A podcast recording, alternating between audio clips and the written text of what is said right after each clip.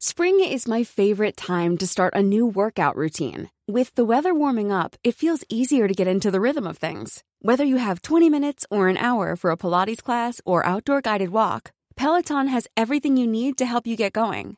Get a head start on summer with Peloton at onepeloton.com. ¡Hey! Hola, ¿cómo están? Oli, ¿qué tal? ¿Qué, qué, qué se siente escuchar dos voces al mismo tiempo y no nada más a siente Teca? ser feliz solamente Feliz. cuando escuchas el podcast de Historia para Tontos. huevo. Ey, ¿Cómo están? Ujú. ¿Cómo están? Bienvenidos a otro bonito capítulo de Historia para Tontos, su podcast en el que dos carnales platicamos de historia para hacerlo para ustedes un poquito más interesante. ¿Cómo están? Como siempre me presento, soy Iker y el día de hoy a mi este, como siempre, me acompaña el cumpleañero. Hola, ¿cómo El están? cumpleañero, 26 añotes. Ya eres 26 niño grande. años, raza, ya alcanza niño el grande. timbre. Ya, güey, ya alcanzo el cereal. Ya alcanza el cereal. ya pago impuestos. F. F. Ay, amigo, ¿cómo estás? ¿Cómo estás? Bien, bien, todo bien. Muy emocionado por continuar esta, Sí, esta gran ya. serie de Roma, porque la neta, a mí la, así es, Roma me encanta, güey. O sea, la historia romana fue una de las principales cosas que aprendí eh, Sí. para que me empezara a gustar la, la, la historia en general. Entonces yo sí, güey, o sea, mi, mi- de hecho mi literatura favorita, güey, es, son las novelas históricas, pero enfocadas Más, en Roma, ok. güey.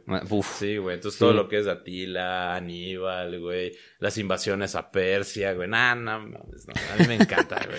Padrísimo. Sí, sí, Sí. sí. Roma siempre también tiene un, un bonito lugar en el, en el corazón de los aficionados de la historia. Y más si te gustó Age of Empires, seguramente Sí. también te encantan Sí, los sí, romanos. encantan los romanos. Entonces, Hay, hay un juego muy bueno que se llama Imperium también. Que sí, es sí, de, sí. de el de, o el de Total War de Roma está. Ah, el Total War de No Roma también está sí, güey, el buenísimo. que juega mucho el Edu.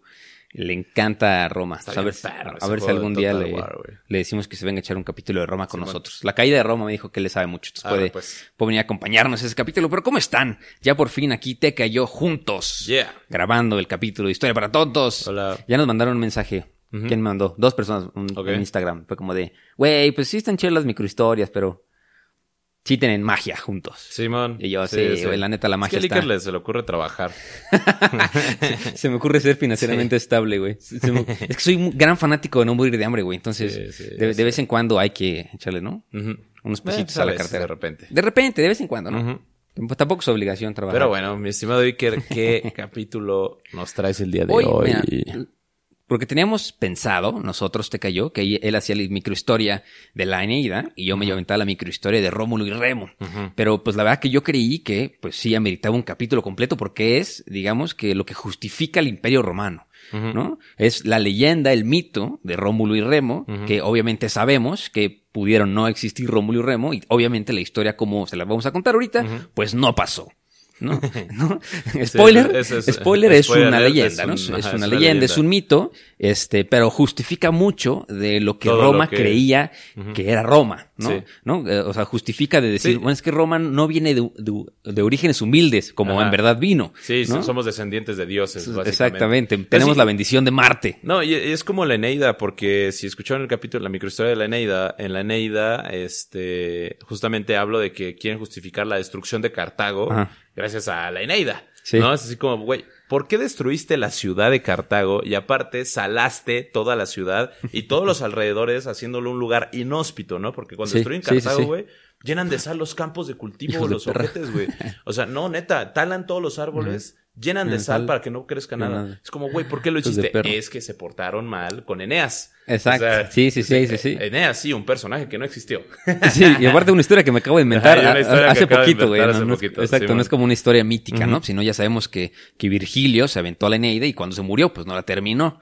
Entonces, este, pues bueno, nos vamos a aventar el capítulo de hoy hablando de Rómulo y Remo. ¿Y por qué son tan importantes, no? R and R. R y R. R y R. R y R. Claro que sí. Pues R. bueno, ¿de dónde sale Rómulo y Remo? Bueno, como, como Teca ya les contó en el capítulo pasado, pues Eneas sale de Troya, ¿no? Y también es muy importante decir que salió sin su esposa, ¿no? Dejó a su esposa, Sí, eh, en Dardania. eh, la dejó en Dardania, ¿no? Porque este, pues la esposa le dijo de que Eneas salva a nuestra descendencia, corre. Sí. Entonces la dejó así como película de Hollywood, ¿no? De que corre, sí, sí, sí. sálvate, corre sin mí, ¿no? Y se salió con, con su hijo y con su papá, ¿no? Salió con su papá y pues su hijo se llamaba Ascanio. Ascanio. ¿no? Ya después, eh, como Teca les contó, no, no salió de, de, de, de Troya y llegó luego, luego a Italia, sino por dónde pasó. Pues pasó primero por Grecia, luego llega a Cartago, luego pasa por Sicilia y finalmente llega a la península A la italiana, península italiana, donde conoce a los latinos con el rey latino. Exactamente. Y eh, eh, su hijo Ascanio funda la ciudad de Alba Longa, que es muy importante. eh, pues porque ahorita te voy a contar, ¿no? Que este, eh, digamos que Ascanio es el primer rey de Alba Longa y después llega la descendencia de Ascanio, ¿no? Que eh, era Númitor Ujú. y Amulio. ¿no? Entonces, este, Amulio era, eh, los dos eran hermanos, ¿no? Pero pues obviamente le tocaba el rey a Númitor, mayor. ¿no? A Númitor, que era eh, el mayor. Y este Amulio era el menor. Entonces, este, pues bueno, se pelean ellos dos. Y bueno, digamos que uno no mata al otro, pero sí lo exilia, ¿no? Ah, Medio como exilio, medio forzado, porque no es como que lo exilio, es como, te voy a exiliar, pero puedes seguir viviendo en tu casa, pero nada más vas a poder ser un granjero. Ajá, exacto, si no vas a gobernar. Exactamente, ¿no? De que nada más te voy a quitar el poder, ¿no? Tú vas a seguir siendo un ciudadano en mi ciudad, ¿no? Y este, pues digamos que lo exilia a Númitor, Ujú. y este, pues, eh, Númitor tenía un, tenía descendencia, mataron a sus hijos, pero a su hija la dejó viva, ¿no? Su hija se llamaba Rea Silva. Ujú. Entonces, este, Sí, su y hija. la convierte en una virgen veje- veje- vestal. Vestal, vegetal. Vegetal. Una virgen, un virgen. putado pan, le dejó cuadraplégica y es una virgen vegetal.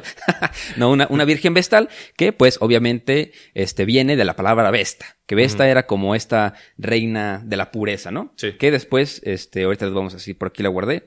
Este, Vesta era la, la diosa de la paz, ¿no? La diosa de la paz. Era, era como la que mantenía la paz en el Olimpo, ¿no? Era hija de Saturno. y ya- les contaremos después que Saturno se convirtió en Dios, casi casi son. O sea, literal, los romanos agarraron a, a- a Saturno y lo convirtieron en el Dios, ¿no? Porque este, uno de los hijos de Saturno se, ve, se dice que era como Je- Jesucristo y agarraron como ese eh, sincretismo, y, este, y lo convirtieron. Pero bueno, Vesta era hija de Saturno y digamos que era la deidad, es, eh, la deidad de la pureza y de la paz, ¿no? Entonces, pues obviamente las, las vírgenes vestales, no, obviamente de vírgenes, pues como la reina era la pureza, ellas se tenían que mantener puras. Entonces, pues le hacían un voto de castidad. Y pues esta era la manera de Amulio, que era el rey que desterró a su hermano, eh, de decir, bueno, ¿sabes qué? Te voy a desterrar y la única persona que puede este, arruinar mi reinado, pues con descendencia es ella, porque es la única mujer. Sí. Entonces, haciéndola yo una virgen vestal, pues digamos que paro completamente la línea, ¿no? De La línea este, sucesoria, La línea entonces, sucesoria, ya- entonces yo Ajá. soy ya el mero mero, ¿no? Exacto. Y pues bueno, cuenta la leyenda de que este Rea Silva eh, vivía en- con, con las vírgenes vestales en el, en, el, en, el, en el podio donde vivían ellas. Y este, y bueno, sí, por lo general siempre la mandaban al, al bosque a bañarse o a este, o a lavar la ropa. Y Para que pues, nadie la viera. para que nadie la viera, ¿no? Porque pues obviamente es- Era una mujer muy bella. era, era muy bella, se supone, y pues también eh, pues tenía que guardar la pureza. Sí. El chiste es que, pues acuérdense que los reyes, que también estaría, este, estaría interesante después hablar sobre la mitología de los romanos, ¿no? A un Sí, capítulo. cómo se la copiaron todos los griegos. Exactamente, ¿no? Eh, pero pues si algo podemos tomar de, de sus dioses es que pues no eran ni perfectos, ni buenos ni malos, ¿no? Solo actuaban. Sol- solo actuaban, de- actuaban de, de- de manera misteriosa. Exacto. sí, sí, sí, los dioses actuaban de manera misteriosa y pues no, no tenían razón de ser, ¿no? Ellos hacían lo que querían y pues por lo tanto, este, pues Marte, El dios Marte, el dios Marte, el dios de la guerra. Exactamente, el, el- y tiene mucho que ver, ¿no? Ahorita van, van a saber por qué tiene mucho que ver. Pues Marte estaba viendo hacia la Tierra, ¿no? Sí, De- oh. hacia hacia la Tierra y pues vio a Ría Selva bailando, Ah, este, bañándose y lavando su ropa, ¿no? Entonces dijo, ah, de aquí soy, bajó y la violó, Sí. ¿no? Violó a, Ujú. a- a Rea Silva y este, pero Rea Silva, según ella, este, fue un sueño para ella, ¿no? Se supone que se le manifestó esto como una visión manera de un sueño. en la manera de un sueño, pero pues en realidad se supone que baja a Marte y viola a Rea Silva. Ujú. ¿Los dioses violando mortales? Nah, Nah, eso no pasa. eso no pasa. Una paloma mensajera mandaron. Cállate. pues güey, no es, no es tan diferente, amigo. Bueno, sí, No- razón, es- Bueno, no, sí, sí hubo consenso. Porque Sí. le, le dicen, ¿tú quieres tener al hijo de Dios? Y dice, sí. Dijo Simón a la mona pelona, está déjamelo caer. el- ahí está el embarazo consensuado Exactamente. y, no obligado. Y no obliga.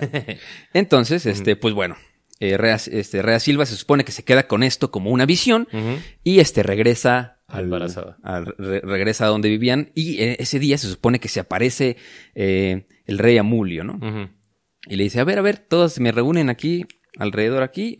Me llegó el rumor de que, pues obviamente ya había pasado cinco o seis meses, ¿no? Cuando regresa y pues a ella ya se le veía la panza de, embarazada y más con gemelos, ¿no? Como Una panza mucho más grande. Entonces, este, pues llega Amulio y le dice, oye, a ver, ¿sabes qué, carnal? Este, fíjate que alguien me vino con el chisme de que alguien de aquí está embarazada.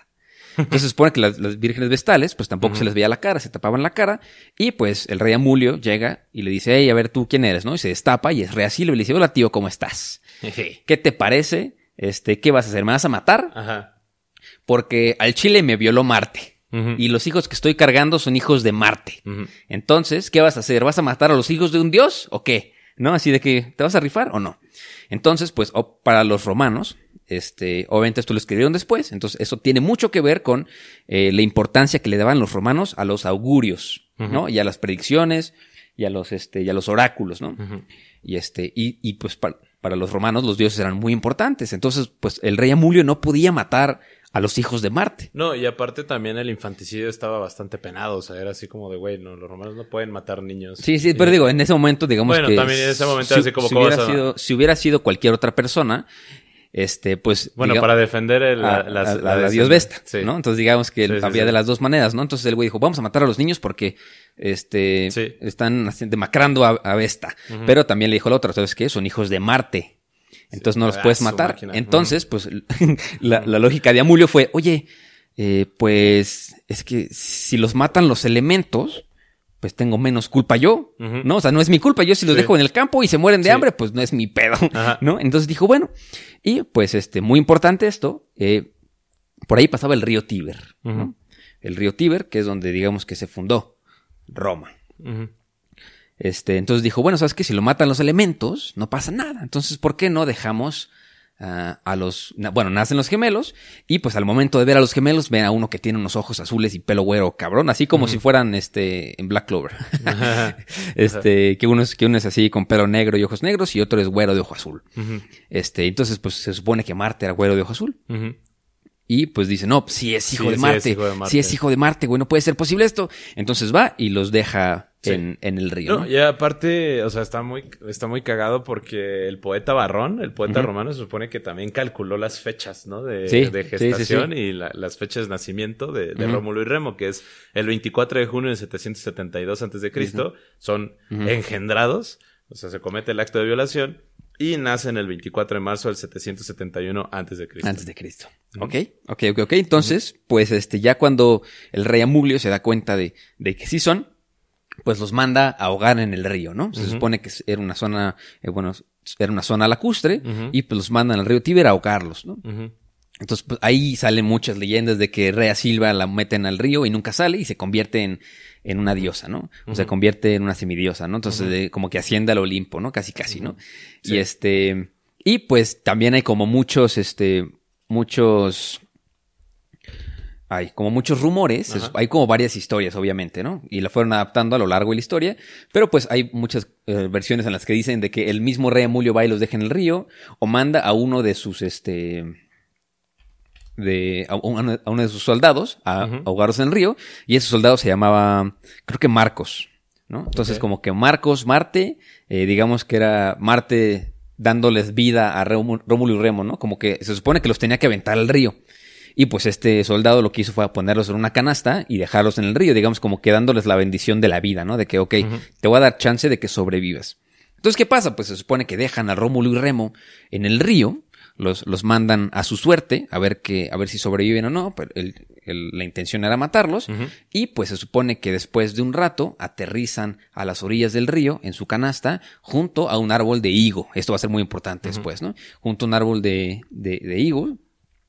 Y este la higuera fundacional le dice, ¿no? Porque después este, se supone que dentro de todos los templos eh, de gobierno, en todos los, este, los palladiums que le decían ellos, siempre iba a haber una higuera representando este momento de fundación, ¿no? Este, se supone que es el ficus ruminalis, así le decían.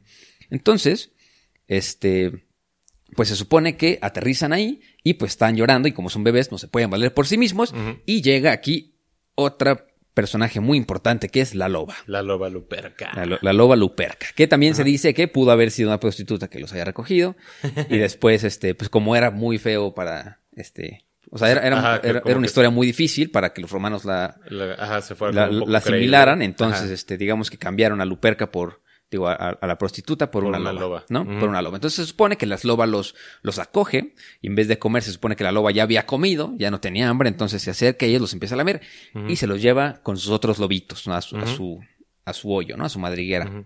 Y pues les empieza a No, aparte tiene relación porque el, el lobo era el animal sagrado representativo de Marte. Entonces también era así como, a ver, si son los hijos de Marte, entonces como una loba no los va a cuidar. ¿No? Exactamente. Porque también no solo una loba fue, sino que un, car- un pájaro carpintero es el que también cuida Sí. de, de Rómulo y Remo. Y O sea, le dicen, un pájaro pica pinos. un pájaro- Siempre es- esos, esos son los tres elementos Sí. que siempre vamos a ver en, en las leyendas de, la, de fundacionales, ¿no? Que es la loba, el higo y el pájaro pica pinos. Mira, aquí yo quiero hacer una breve pausa para hacer una comparativa muy cagada. Ok. Eh, o sea, aquí en México ah, existe un dios que es el dios Tepoztecatl. ¿no? Es el dios de la embri- embriaguez. Y de hecho, pues hay un pueblo en Morelos que se llama Tepoztlán. Que Donde nos vamos a enviar. donde, la- donde nos vamos a Sí, embriagar la gente de la embriagar. Ciudad de México. Exacto. Exacto. Y hasta arriba del, del cerro del Teposteco hay una zona arqueológica dedicada a Tepoztecatl. Les voy a contar rápidamente la leyenda de Tepoztecatl. ok, ok. La leyenda de Microhistoria Tepoztecatl- dentro del podcast. Una microhistoria dentro del podcast. La leyenda de Tepoztecatl empieza porque una princesa de uno de los pueblos ahí cercanos se embaraza debido a una corriente de aire que se dice que fue enviada por el dios Ejecatl, o sea, el dios del viento. ¿no? Pero como era una, pres- una, una, una princesa, pues obviamente, y no había como padre, pues obviamente el, el rey se siente amenazado, se siente, el gobernante dice Ajá. como de qué parro, padrino, como que mi princesa está embarazada. Entonces, este, decide abandonar a, a los niños, ¿no? Pero pues también como lo mismo, como eran hijos de un dios, este, no podía asesinarlos directamente Les- para no hacer Les enojar. culín. Ajá. Sí, para, para no hacer enojar a, a los dioses. Entonces, lo que hace la, la el, el padre de la princesa es que cuando nace Tepoztecatl, lo abandona en un hormiguero. Pero los las hormigas, en vez de comerse al niño, lo alimentan con gotas de miel. Entonces, Ok. se dice que fueron las, las hormigas mieleras la que la, lo que le alimentaron. Entonces, como no se murió, este, el padre agarra al niño y lo deja en las pencas de un maguey. Pero este abraza las pencas y se alimenta con el, el aguamiel que se está produciendo dentro de, lo- de los magueyes. Ok, ok, ok. Así que finalmente decide. Ah, no, no solo eso, lo avienta así por un barranco, así. ¡uf! Pero como es el dios, es el hijo del dios Vuela. Ejecatl, el viento lo El viento lo trae. Oh. El viento lo trae de regreso. Y este, ajá, y entonces finalmente pues decide dejarlo eh, corriente abajo en una caja de madera sobre un río ahí cercano en. Morelos, donde es acogido por una pareja de ancianos que lo adoptaron, criaron y enseñaron todo lo que sabían. ¿A, a A qué ver, se parece? ¿A qué se parece? ¿A qué se Digo, parece? digo, está medio. Está medio. Mira, se parece a Hércules. Se parece a Hércules. Rómulo y Remo. Sí, se eh. parece. A muchas cosas, ¿no? Ah. O sea, ahí bueno, ya estamos hablando de una leyenda, pues unos mil años después, padrino, ¿eh? Sí. O sea, está, está, está de pensarse, pa. está de pensarse, Sí, pa. está de pensarse. Oye, muy interesante. Yo no me sabía esa, güey. sí, y de hecho, bueno, pues ya Tepoztecatl se supone que hace la cordillera de Tepoztlán porque se echó una firma que se puso pedo, así. ¿Sí? Entonces orina las montañas y ya se abre así como un sendero. No es cierto. Sí, güey. Oh. Y, no, y aparte, o sea, también así, se parece mucho a la leyenda de Hércules porque inclusive es así como de que tuvo que ir a matar a la serpiente Xochicalco, ¿no? Que era un devorador Sí, de sí. hombres. Entonces, Con la parece- hidra. Ajá, que se parece a la hidra, güey. Ajá. Sí. Oh, Está oye, interesante, paralel- ¿no? Paralelismo histórico. Paralelismo histórico, bro. ¿Quién lo habrá hecho? A lo mejor, o será una historia muy eh, fácil de imaginarse. Sí, si quieren saber más la historia, lean el Códice Borgia. Uh, ándale, ahí está. Chismecito. Fuentes. Chismecito. ok. Por Bernardino de Sagún. Bueno, Se supone Ajá. que, regresando a la historia de Rómulo y Remo, se supone que este, había un personaje que se llama Faustulo. Faustulo era un pastor que trabajaba, que tenía sus campos por ahí cerca de las afueras de- del río Tíber, de la zona lacustre, y pues siempre se peleaba con la loba. ¿no? Siempre la pinche loba estaba comiéndose sus verduras y comiéndose sus gallinas y comiéndose sus vacas y todo. Entonces, pues un día sale a cazar a la loba, la sale a cazar y pues entrando a su madriguera encuentra a la loba dormida de espaldas y este, y ahí dice, ya te voy a agarrar, ¿no? Ya te chingaste. Te voy a matar. Y pues eh, empiezan a llorar los lobitos. Y pues escucha, antes de matarla, escucha a dos niños llorando, ¿no? Entonces, en el momento de voltear a ver a los niños llorando, se despierta la loba y pues ve que la loba se lanza sobre los niños y los empieza a lamer. Entonces dice, oye, o sea, si la loba no, no mató a estos niños, pues se supone que este algo, algo, Algo algo, tener, ¿no? algo los Ajá, dioses es- deben de tener, ¿no? exacto. Porque esto no es normal. Entonces, pues agarra a los niños y la loba antes de, de salir, él, él- bueno, se supone que la leyenda dice que él se da cuenta de que la loba ya no lo va a volver a molestar en sus campos, ¿no? Después de, después de haber cuidado a estos dos. Entonces lo lleva a su casa con su esposa, que pues se supone, este, era esta prostituta. ¿no? Que los acogen, ¿no? Que según no podía tener ella hijos en una de las, de- de las muchas leyendas. Sí. Entonces los acoge, ¿no? Que no había, pre- no había preguntas si los iban a coger o no, que es fue un hecho, ¿no? Que al momento de verlos dijeron sí, no los vamos a quedar, ¿no? Entonces Rómulo y Remo crecen, eh, pues siendo unos humildes pastores, ¿no? Campesinos. Ujú. Campesinos, pastores, y, y pues cuenta la Como leyenda. Benito Juárez. Como esa- Exactamente, ¿no? ¿Te has Que a estaban, que ahí sentados hizo- abajo de un, de un árbol Ajá. tocando su flauta. ¿Te has puesto a pensar que Benito Juárez se hizo presidente porque perdió un borrego, güey? Los caminos de la vida, güey. No Exacto. mames, chico, verga, perdí un borrego. Creo que ahora seré presidente y dictador. El efecto mariposa, güey. efecto Me voy mariposa. a poner a perder borregos, güey. Cool fact a crocodile can't stick out its tongue. Also, you can get health insurance for a month or just under a year in some states. United Healthcare short term insurance plans, underwritten by Golden Rule Insurance Company, offer flexible, budget friendly coverage for you. Learn more at uh1.com. perder lana, güey. Yo, yo- yo no pierdo borregos, pero pierdo lana también, güey.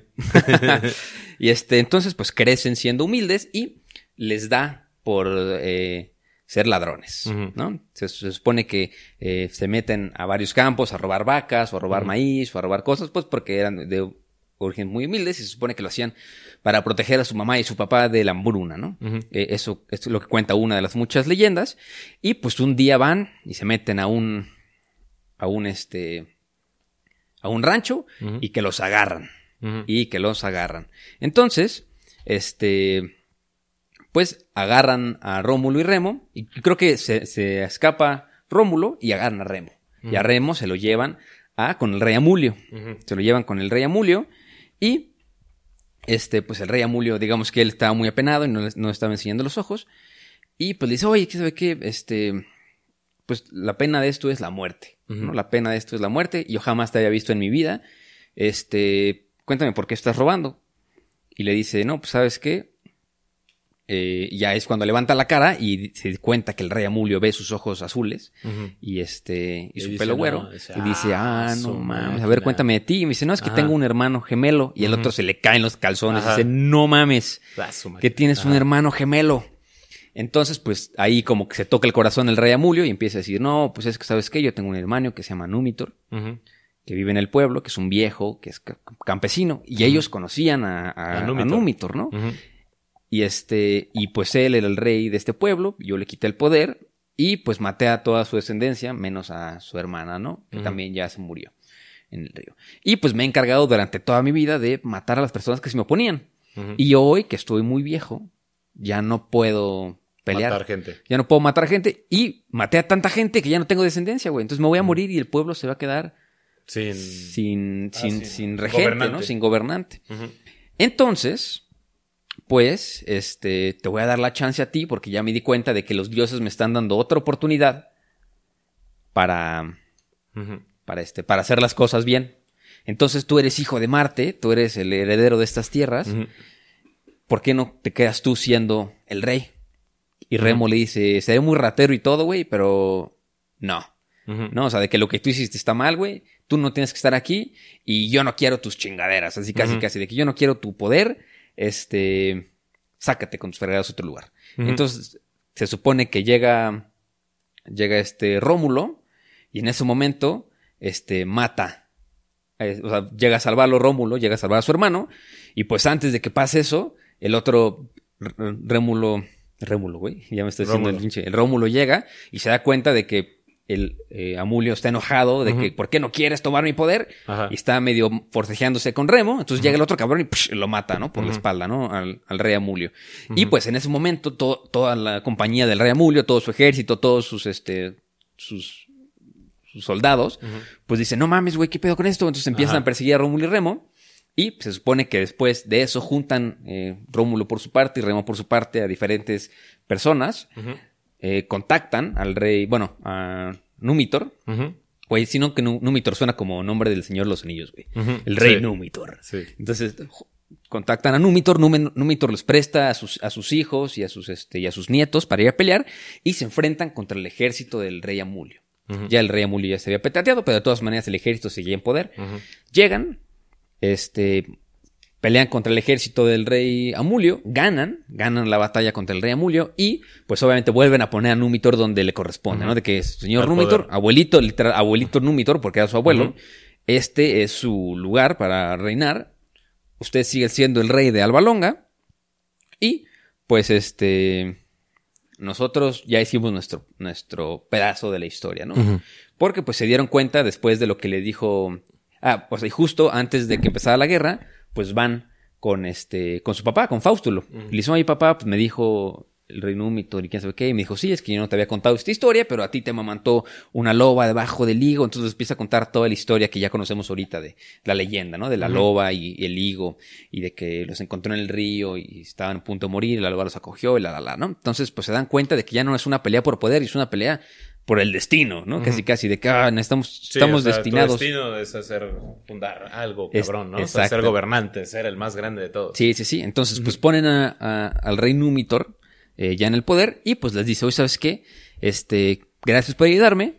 Les voy a dar el honor más grande que les puede dar un rey a, a sus, a sus hijos o a sus nietos, que es fundar su propia ciudad. ¿no? Yo soy rey de Albalonga, pero ustedes son tan chingones Que necesitan ajá, su propia, su propia ciudad. ¿no? Porque el destino me lo dijo, ¿no? Y, y la profecía ya estaba de que dos hijos de Marte iban a llegar a salvar el... ¿qué qué? Entonces les da chance de fundar sus dos ciudades, ¿no? Entonces, eh, pues le dice, Rómulo y Remo tienen chance de fundar sus ciudades, Ajá, ¿no? Pero nada más funden- una. ajá, sí, una ciudad, ¿no? o- Y Ajá. pues acuérdense que eran gemelos y no había manera de saber quién había nacido antes y quién después. Entonces, pues no había manera de decir quién era el mayor. Entonces, pues deciden, como para los romanos eran muy importantes, este, todos estos ritos y augurios de los dioses, pues se lo dejan a los dioses. No, y aparte Rómulo quería fundar Roma en el monte Pal- Palatino, Palatino. y. Remo quería fundar Remoria en el, en el monte Aventino. En el Aventino, que estaban literal, que lo dividía el Tíber. Había un monte de cada lado, ¿no? Sí. Entonces, pues cuenta la leyenda de que este Rómulo, se Remo, se sube al Aventino y pues ve, este, digo, se lo dejaron a los dioses, hicieron un rito y dijeron, dioses, mándanos tus augurios, danos la respuesta. Sí. Entonces se supone que Remo sube y ve a seis pájaros volando, ¿no? Entonces, pues para los romanos, que les encantaba la numerología, pues el 6 era un muy, buen número. ¿no? Que se supone que, este, pues el 3, ¿no? el 3 es como el 3, el, como, el, el número de la suerte, Ujú. el número de la vida y quién sabe qué, ¿no?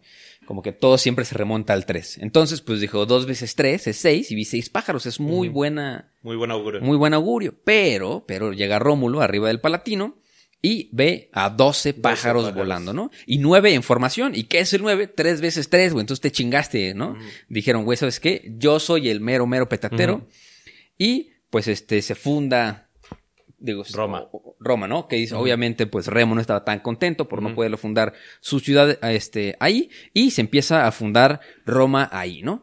¿Y qué pasa después? Pues bueno, ya después, un poquito después, Vitruvio, que es como el santo patrono casi casi de los, este, el padre de la arquitectura, se supone. Seguramente si ustedes estudian arquitectura, primer semestre, seguramente leyeron los, los tratados de arquitectónicos de Vitruvio, ¿no? En los que te cuenta Vitruvio cómo se funda una ciudad. Esto ya fue mucho después, ¿no? Pero el mito fundacional se supone que para fundar tú una ciudad tan grande como lo era Roma en ese momento, que era todo alrededor del Monte Palatino, pues primero se traza el este y oeste y pues se dan los augurios a los dioses, ¿no? Se hacen los rituales a los dioses y este para hacer la inauguratia, que le dicen ellos, tienes que agarrar una yunta de bueyes y agarras un güey y una vaca que tienen que ser blancos a huevo. Eh, al güey lo pones al buey, al güey, al buey lo pones en el lado externo y a la vaca en el interno y pues trazas con la yunta de bueyes todo alrededor, ¿no? Ujú. Entonces se supone que eso lo que hace es eh, que le estás este, como dando a los dioses, como este, le estás entregando a los dioses el, tu ciudad. ¿no? Que en, en su ciudad se van a hacer la voluntad de los dioses y con todo lo que sale de la yunta, con todo lo que sale de, de la, la tierra, se van empezando a hacer las, mu- las murallas fundacionales. Pero pues obviamente como es una zona lacustre y es una zona muy este, pantanosa, pues cuenta la leyenda de que salió muy poca tierra. ¿no? Porque la tierra estaba como amalgamada, ¿no? Empiezan a hacer las murallas entre todas las personas de Rómulo y Remo y este, bueno, después de, de las murallas, con la tierra de afuera se hacen las murallas, con la de adentro se hace el pomerium, que es como la casa sagrada de la ciudad, y con la de afuera se levantan las murallas. Pero como había tan poquita tierra, pues se levantaron unas murallas muy chiquitas. Y pues Remo eh, se empezó a burlar de las murallas, de que porque eran tan chiquitas, y pero acuérdense que las murallas con esa tierra eran sagradas. Entonces, Rómulo se, se burla, de Remo, perdón, Remo se burla de la que las murallas son tan chiquitas Que las puede traspasar cualquiera. y las salta, y salta las murallas. Entonces ahí llega Rómulo y dice, oye, cabrón, las murallas están por ahí por algo y son sagradas, ¿no? Entonces, sí, sí. No, si y aparte si el hermano- las, las empieza a saltar durante la época de las ceremonias. Exacto. Entonces, o sea, no solo estaba burlándose de las murallas, sino que también estaba interrumpiendo las ceremonias de la ciudad. Entonces, Exactamente. eso fue lo que Entonces, a pues. Le enojó pues, muchísimo. Exacto, lo, lo enojó mucho y dijo, o sea, si el hermano del, del rey, o eh, también el rey, porque no, no, no sabían si iban a reinar los dos en Ajá, conjunto. conjunto. O sea, si el Sí, rey ni los siquiera- gobernantes están burlándose Ajá. de las reglas, ¿cómo queremos que, que las cumplan los ciudadanos? Entonces, pues ahí, ahí entra un concepto que es muy importante para los romanos, que es, que es la pietas, que se traduce como piedad, pero no era tanto, tanto, tanto, o sea, no, no es piedad per se, ¿no? Sino que digamos como el sentido del deber, o sea, con la patria y con los dioses. Y la pietas, la, la pietas es inviolable. O sea, se ve en muchísimas leyendas eh, remontada a las pietas. Por ejemplo, Eneas, dejar, el dejar a su esposa atrás era un- una versión de, de pietas, ¿no? El, el deber con su pueblo. No, Sí, no, no- y también cuando se supone que vence a Latino eh, durante Ajá. los conflictos y derrota a todos Justo. los pueblos latinos, les, eh, igual les este, dice como, bueno, pietas para todos los pueblos, porque no queremos problemas aquí, ¿no? O sea, queremos convivir todos sanos. Exacto, queremos que llevarnos la fiesta en paz, entonces pietas. Entonces, pues Rómulo dice es que esto es pietas, ¿no? O sea, de que no puede ser esto posible. Entonces, hay varias versiones de la historia, pero las más aceptadas es que eh, Rómulo mata a Remo. Tienen un conflicto. T- Tienen un Ajá, conflicto. tienen- y tienen un, un, este, una, una una pelea. una pelea, o sea, hay- dos, dice que es uno a uno y que pues este Rómulo mata a Remo. Otras versiones, menos este, aceptadas, son que un soldado de, de Rómulo, eh, que se llamaba Keller, mata a Remo y también, este, ¿qué pasa con Faustulo, con el papá? Pues en ese momento dicen que al ver el pleito entre sus dos hijos, él se mete a la pelea y lo terminan matando. Matando sin lo, lo- lo- lo Sí, lo terminan, terminan ma- matando. matando sin querer, ¿no? Y después de matar a... Ah, pero pausa, pausa, pausa. A ver, ¿qué pasó? Eh, oigan, este, mis estimados podcasters, mis estimados escuchas, me voy a tener que retirar y ausentar un poco eh, porque me salió una urgencia, todo bien, pero salió una urgencia eh, que pues va a tener que hacer. Que se tiene que atender. Se tiene que Pero atender. se quedan en buenas manos y ahorita Sí. les termino de contar la historia Así de es. Rómulo y Remo. Entonces, a ver, Sí. muchachones, vamos a ponerle pausita y regresamos en un instante. Listo que listo. Digo, así pasa cuando sucede que se nos chispotea. Pero igual de todos ya casi vamos a terminar, porque el siguiente capítulo va a estar buenísimo. Buenísimo, buenísimo. Pero, a ver, nos quedamos en que pues matan, matan a Rómulo y Remo, ¿no? Los matan y pues digamos que ahí termina este, la historia de cómo se funda la ciudad de Roma. O sea, en sí, el, el lugar en sí, ¿no? Pero, ¿qué sabemos en realidad de Roma, ¿no? Aparte del mito. Pues también sabemos que, este, que el mito se, se construyó para engrandecer a los orígenes de Roma, ¿no? Para que, digamos, que Roma se viera tan grande y que no se viera que venía de orígenes humildes, como en verdad eh, se creó Roma. Acuérdense que Roma era una amalgama entre latinos, etruscos y griegos que estaban en la zona lacustre, muy cerca del, río Tíber, ¿no? Acuérdense que de las mayores civilizaciones del mundo, este, por lo general siempre buscaban zonas fértiles. Esas zonas fértiles estaban en zonas lacustres que tienen mucha agua o zonas cerca de los ríos. Y en este caso es el río Tíber, ¿no? Que pues lo que sabemos de Roma en realidad es que estaba cerca del río Tíber, que era una zona de colinas y valles, era una zona lacustre. Y pues este también tiene mucho que ver que era una zona muy insalubre, ¿no? Porque pues el agua muchas veces no estaba en el mejor de los estados.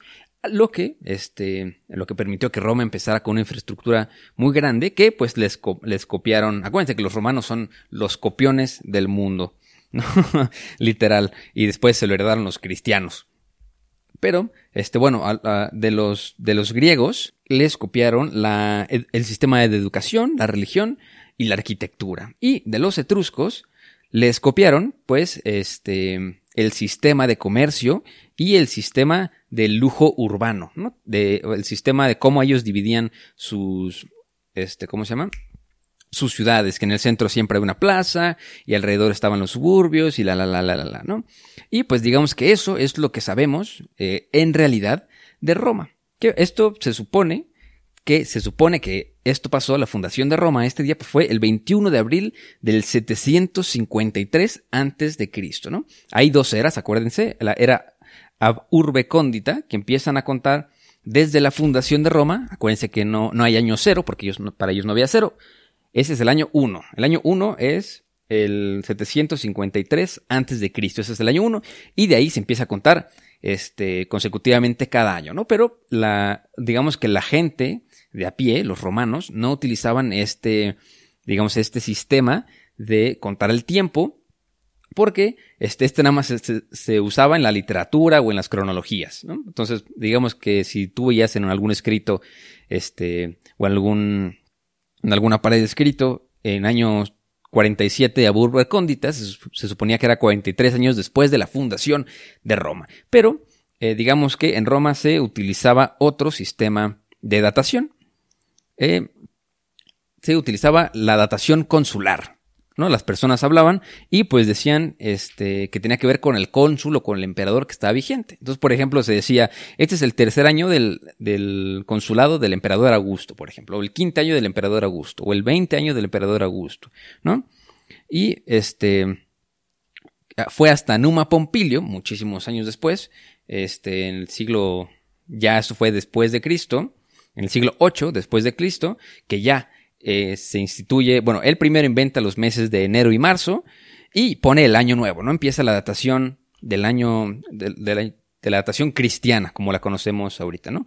Pero el 21 de abril siempre se queda como el día de la fundación de Roma y se hace una fiesta eh, que se llamaba la Esparilia, este, que se le rezaba a Parales, que era una divinidad, que se, que se le este, atribuía a la fundación de Roma, era como la divinidad de, este, de los buenos augurios, este tipo de cosas, ¿no?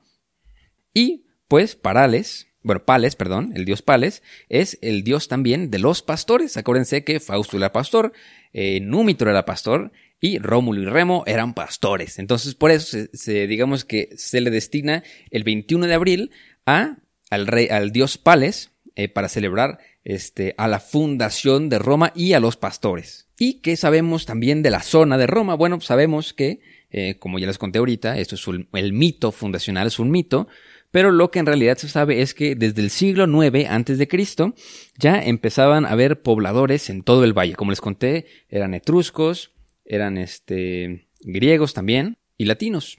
Eran griegos, etruscos y latinos que ya habitaban el valle este en el siglo IX antes de Cristo, ¿no? También se sabe que en el siglo VI antes de Cristo empieza ya haber pavimento. A mediados del siglo VIII eh, se, tienen eh, registros arqueológicos de que ya había una muralla, una fortaleza en el Palatino, que es la que dicen que creó Rómulo, ¿no?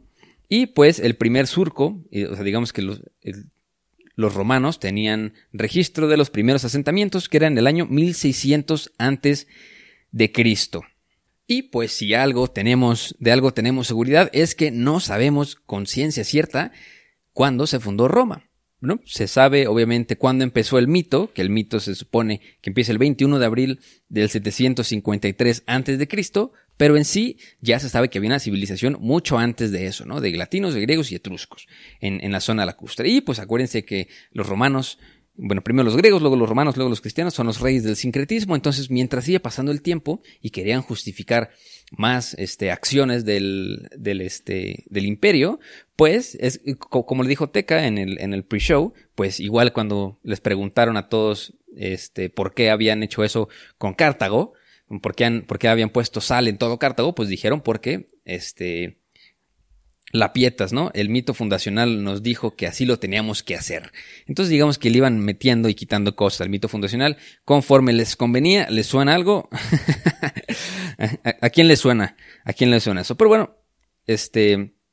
El siguiente capítulo va a estar buenísimo porque tiene que ver ahora sí con los siete reyes. Después de Rómulo hubo seis reyes más. Eh, que eran déspotas, déspotas, déspotas, hasta que quitaron al último rey, que no les voy a decir cómo se llama, eh, para no spoilearles nada del siguiente capítulo, pero, este, digamos que cuando quitan al último rey, cuando lo destierran y lo matan, este, ahí es cuando empieza la República Romana quitan a la figura de la monarquía y empieza como tal una república. Pero antes de eso también, yo porque Rómulo se vuelve loco y este lo terminan igual quitando, les vamos a contar la historia en el siguiente capítulo de cómo Rómulo se vuelve loco y empieza la dinastía de los siete reyes y también una parte de la historia que es la rapta de mujeres, ¿no? Él se da cuenta, Rómulo se da cuenta de que no hay mujeres en el reino, no hay mujeres en Roma y pues se va a los pueblos cercanos a raptar mujeres. Entonces quédense para el siguiente capítulo. Ya saben que el siguiente capítulo va a ser de otra cosa. Vamos a ir uno Roma, uno no, uno Roma, uno no, uno Roma, uno no. Para que este, se les haga más sabrosa la espera del siguiente capítulo del Imperio Romano. Claro que sí. Pero bueno, mira, antes que nada, ya, les, ya saludamos a todos los nuevos Patreons, pero tenemos muchísimos, muchísimos, muchísimos nuevos Patreons. Eh, creo que nueve, nueve nuevos Patreons que ya saludamos en el pre-show. Entonces, a todos esos nuevos Patreons les mandamos un, un saludo impresionante. Los queremos en demasía. Y también, pues, saludar a Antonio Muñoz, a Luis Chamorro, que nos mandaron un mensajito en Instagram. Los queremos mucho. Y pues Luis Chamorro fue el que nos dijo que, que, que a la magia sale más padre cuando estamos los dos. Entonces, ni cuando estamos los dos nos podemos quedar juntos, me llevo la chingada. Pero bueno. este, ya los siguientes capítulos los tenemos planeados y ya vamos a empezar a grabar todos los lunes de todos los días, de todas las semanas, de todos los meses, de todos los años hasta que nos dé la vida. Para ya poder estar juntos y destinar ya siempre los lunes para grabar los bonitos capítulos de Historia para Tontos. También un saludo a Melissa de Senacica, a la que siempre nos, nos comparte con todos sus amigos. Y pues ya saben, amigos, que no hay historia, ven, se va el té que ya no puedo hacer el otro bien. Mm, mm, puras fallas. Pero pues ya saben, muchachones, que los queremos mucho y que no hay historia si no hay un... Wey. Bye. Hey, folks, I'm Mark Marin from the WTF Podcast, and this episode is brought to you by Kleenex Ultra Soft Tissues your ally to help tackle your allergy symptoms this season. I love the change of seasons, but nobody loves pollen and all those other things floating in the air that make you sneeze during this nice weather. Kleenex Ultra Soft tissues are hypoallergenic and allergist approved. So fight back against watery eyes and runny noses without worrying about irritating your skin. For this allergy season, grab Kleenex and face allergies head on.